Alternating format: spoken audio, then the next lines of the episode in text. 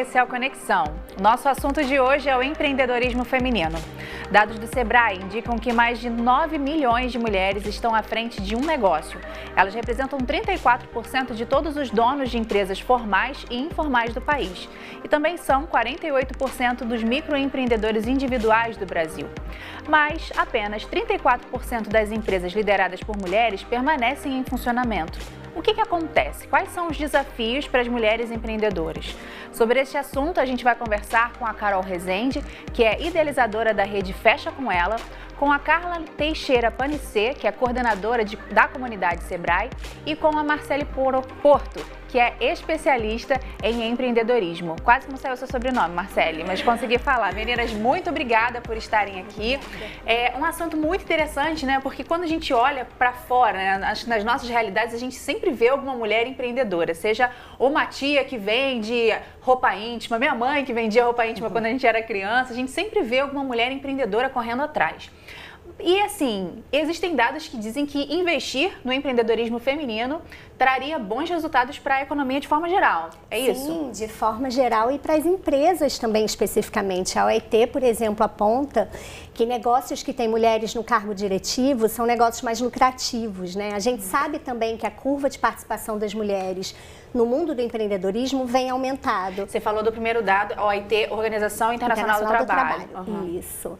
É, então, a participação das mulheres nesse meio empreendedor, ela tem aumentado bastante. Só que os negócios tocados por mulheres ainda são mais vulneráveis. Eles têm negócios, é, produtos de menor valor agregado, eles têm um acesso mais dificultado ao crédito, à tecnologia. Então, quanto mais a gente aumenta a participação das mulheres, a gente vai ter um impacto nesse montante de empreendedores que a gente não pode deixar que puxe o empreendedorismo de forma geral para baixo. Então, a gente uhum. tem que apoiar as mulheres na plena participação desse mercado empreendedor, né? atuando direto diretamente no que é deficiente nas mulheres e conseguindo potencializar o que é potente nas empreendedoras, né? Quando você fala de vulnerabilidade, você apontou alguns pontos.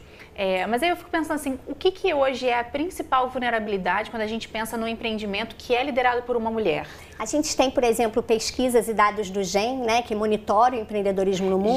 GEM é... Global Entrepreneurship Monitor. Monitor Global de Empreendedorismo. Isso.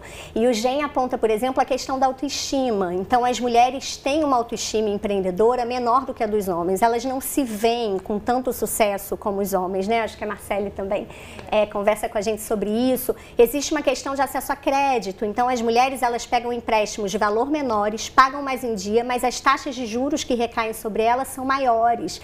Existe uma questão dos negócios e dos setores onde elas estão. São setores mais voltados à alimentação, a beleza e menos voltada à tecnologia, e, portanto, hum. tem um valor agregado menor do produto que elas vendem. Tem a questão também das habilidades de negociação que são menores nas mulheres ou os controles financeiros que nós ainda fazemos mais no caderninho do que em softwares que nos ajudam nisso. Uhum. Então, tem é, pontos que são específicos, mas que também podem ser alterados. Então, quer dizer, existe a possibilidade da gente fomentar esse empreendedorismo feminino e, com isso, ter uma economia plena, que é quando acontece a plena participação de homens e mulheres nessa economia, uhum. né? E a gente pode fazer isso. E aí, Marcele, quando a gente fala sobre essa questão da autoestima, sempre vem à minha mente a forma como a gente é criada, Com né? Certeza. Tem a ver com isso? Com certeza. A forma que a gente é criado e também o processo histórico que a gente vive, né?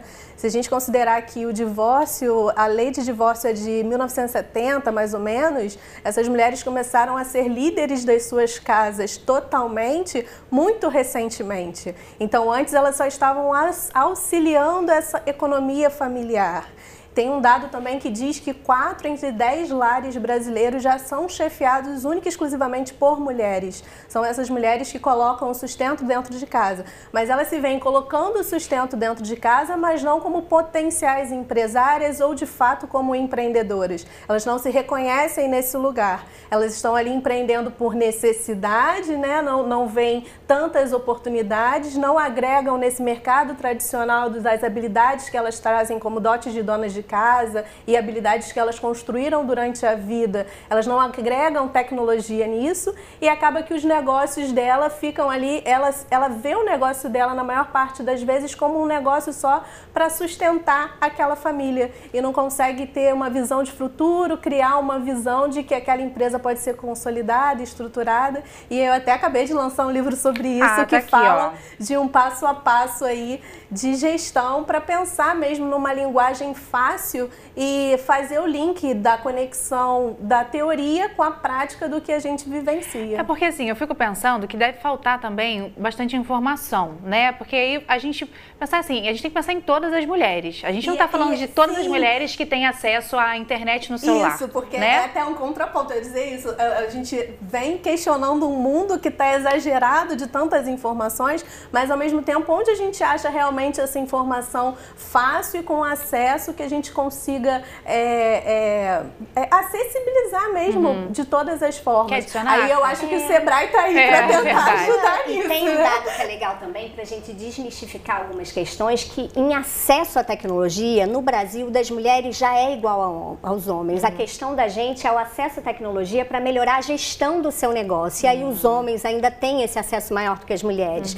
Por isso que são questões que são possíveis de se resolver com políticas certas, porque as mulheres já têm esse acesso, né? O Sebrae tem um programa, o Sebrae delas, que acontece em diversos estados do Brasil. A gente é signatário de um acordo com a ONU Mulher para a gente justamente, né, fomentar o empreendedorismo feminino e a maior participação das mulheres enquanto donas do negócio, porque aquele dado que você deu, quer dizer, hoje nós já somos metades dos que abrem um negócio, mas nós somos a menor parte dos que se tornam donos. Qual que é essa diferença? É aquele que são empregadores. Então são os negócios mais estruturados, né? Aqueles que conseguem mais receita e daí tem que contratar gente. Então é essa assimetria que a gente tem que reduzir. Entendi. E aí, quando a gente vê essas, essas questões, né? esse- a- o seu trabalho com Fecha com ela tem tudo a ver, né? Eu tô ouvindo assim. É- Conta então para quem ainda não conhece o que, que é o Fecha com ela. É, o Fecha com ela é uma rede, é, é uma plataforma, é um site, é um ambiente online, né, a tecnologia, é, que vem justamente para conectar uma comunidade de compradoras a uma comunidade de vendedoras, né? Então você reúne mulheres, microempreendedoras, mulheres que, que e aí eu observo muito isso, essa essa essa questão com a identidade, né? Assim, a mulher ela faz um bolo ali, ela faz uma coisa ali, mas ela não se vê como uma mulher empreendedora, ela não se vê como. E aí ela entra nessa rede e coloca os produtos dela numa vitrine, um, num ambiente onde vai facilitar, que vai facilitar essa gestão, né, a venda, o cartão de crédito, o boleto, a possibilidade de parcelar. Então você. Olha o site aí, o Fecha com ela. É, é o site. Aí, o que acontece? As mulheres, elas entram em contato com vocês e aí elas oferecem os produtos delas nessa plataforma, é isso? Ela não precisa, na verdade é tudo online. Ela pode entrar ali, fazer o cadastro como vendedora. Ela preenche alguns dados, faz o cadastro dela, na sequência ela já tem acesso a um uma, uma série, algumas orientações e o painel da vendedora. Então ela já faz a inclusão dos produtos. É, eu e eu, mas com uma. com, Eu empreendedora. é, Eu empreendedora. com parceiras e cada vez mais, assim, é, formando essa rede, né?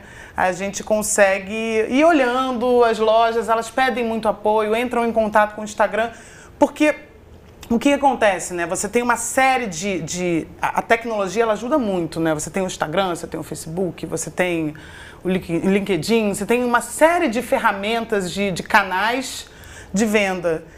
Só que você. São tantos até que você fica.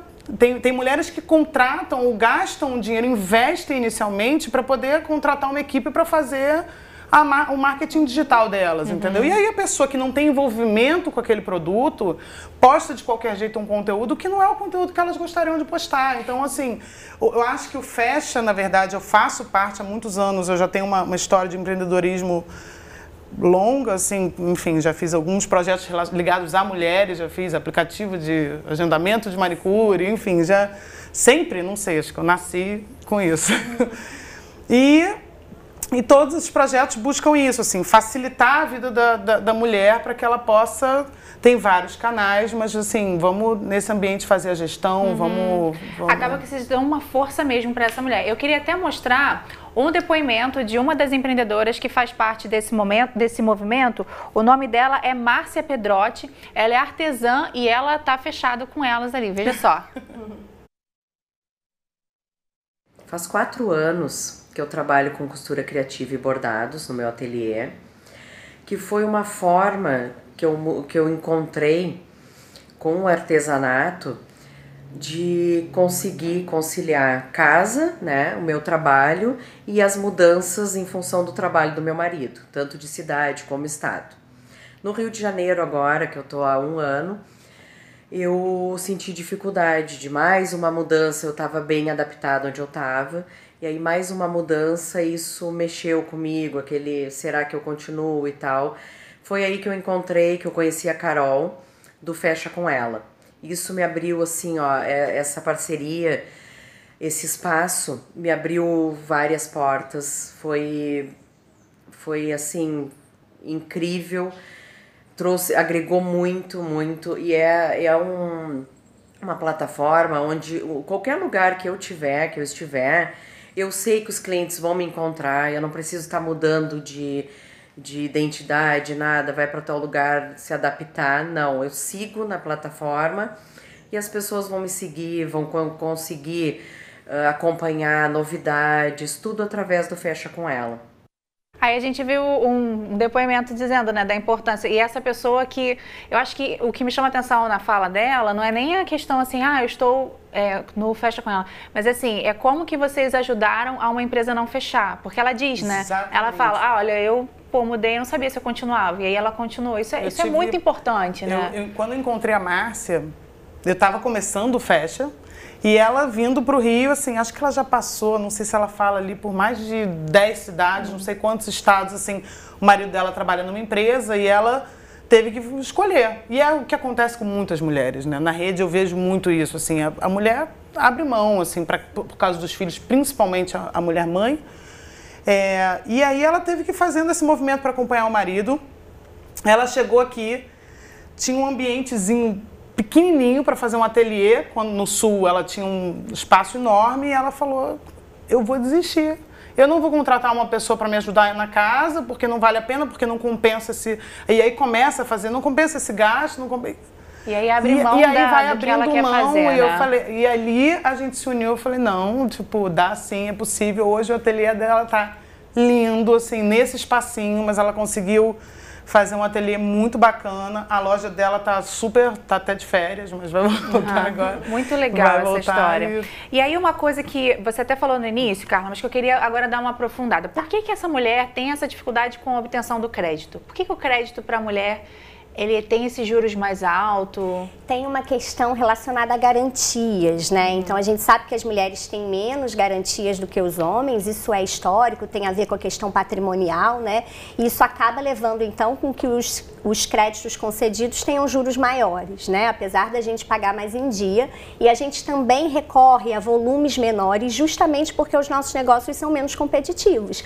Então, como eles são menorzinhos, a gente pega valores menores, né? Isso é um desafio ser enfrentado. Conforme a gente for aumentando a competitividade desses negócios, ou até bancos forem tendo linhas específicas para mulheres, né, com essa identidade, porque no exemplo que a gente viu, né, da sua cliente, por exemplo, é muito claro, sobretudo para as mães, que o empreendedorismo é uma forma de geração de renda, onde ela pode dividir essa jornada tripla dela, enquanto produtora de algo que gera dinheiro para ela, reprodutora de, de um ser que não gera recurso para ela e cuidadora de um lar, né? Uhum. Então, é, essa jornada tripla também impacta, por exemplo, que as mulheres trabalhem, segundo dados do Sebrae, 18% a menos nos negócios do que os uhum. homens. Mas a PNAD, por outro lado, já mostra para gente que as mulheres trabalham quase 70% a mais no volume total de horas do que os homens por conta dessa jornada tripla.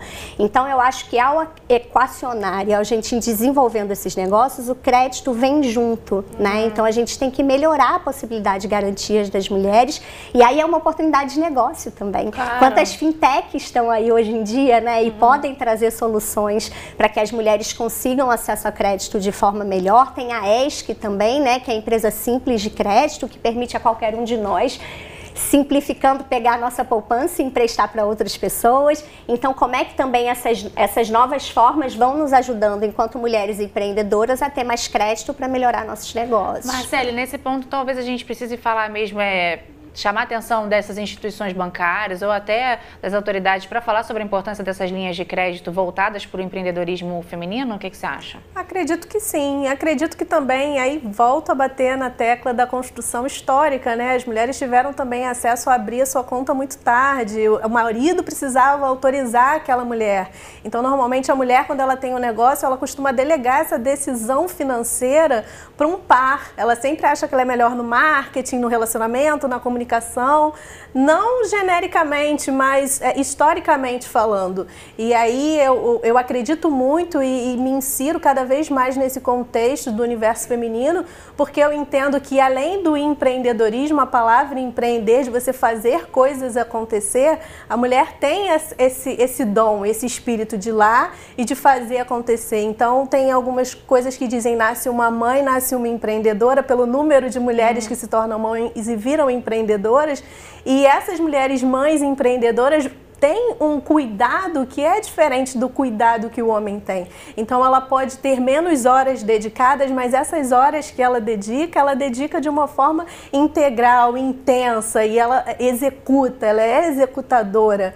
É, é, eu acho que a gente está vivendo já esse momento de construção em que a gente já é, adquiriu muitos avanços e muitas coisas e depende de nós é, é, cada vez mais multiplicar esses conhecimentos, esses dados, esses estudos tão importantes e dar voz a essas mulheres e, e dar também reconhecimento para que elas se entendam pertencentes dentro desse contexto e possíveis também de, de, de, de estar dentro, de pegar empréstimos, de honrar esses empréstimos. E trabalhar para pagar. Né? Trabalhar para pagar, exatamente. Carol, você acha que essa questão da mulher se enxergar como empreendedora é, é algo que precisa realmente ser melhorado? E como que a gente faz para melhorar isso? E é, é, quando você estava falando, eu estava aqui querendo, porque eu acho que na verdade existe muita importância da rede, né? Assim, essa Sim. coisa da, da mulher eu passei por isso, né? A coisa da identidade da mulher, dela, da, dela se identificar mesmo como mulher empreendedora, porque ela, ela tem a faca e o queijo na mão. Ela tem o dom, ela tem o produto, ela tem o talento, o dinheiro é uma dificuldade. O pegar empréstimo, né? Você pegar empréstimo, você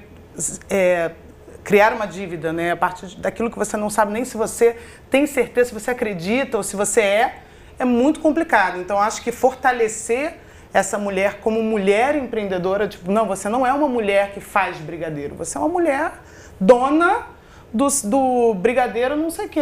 E, e, essa é a importância da rede. Quando a mulher ela se, ela se, ela está num grupo que todas as mulheres estão num processo muito semelhante, é mais fácil você reconhecer né, onde está essa, essa fragilidade para que você possa se fortalecer. Então... E aí você então indicaria buscar pares?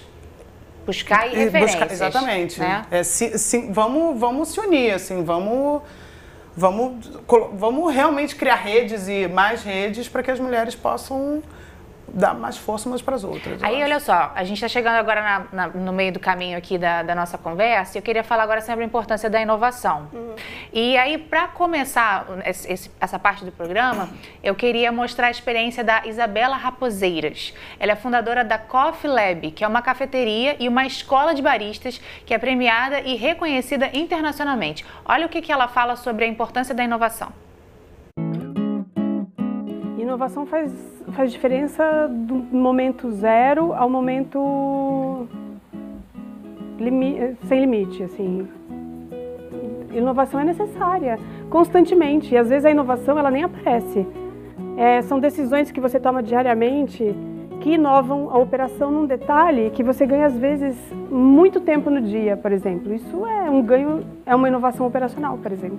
Então a gente tem que parar de achar que inovação é uma coisa muito ah, tem a inovação que é fora da caixa, que é uma coisa que as pessoas todas percebem como nova e como única, e tem aquela do dia a dia que é a mais importante, que é o do detalhe, que é a inovação que você tem que fazer são as atualizações constantes que você tem que fazer no teu negócio para ele continuar sempre fluindo, porque é dinâmico, né?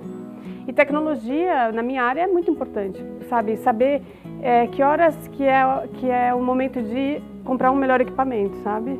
Eu eu não abro mão de equipamentos maravilhosos. Eu acho que eles na verdade barateiam a operação. Então eu, eu acho que lançar mão de tecnologia e não precisa ser cara. De novo, tecnologia não é necessariamente uma coisa cara.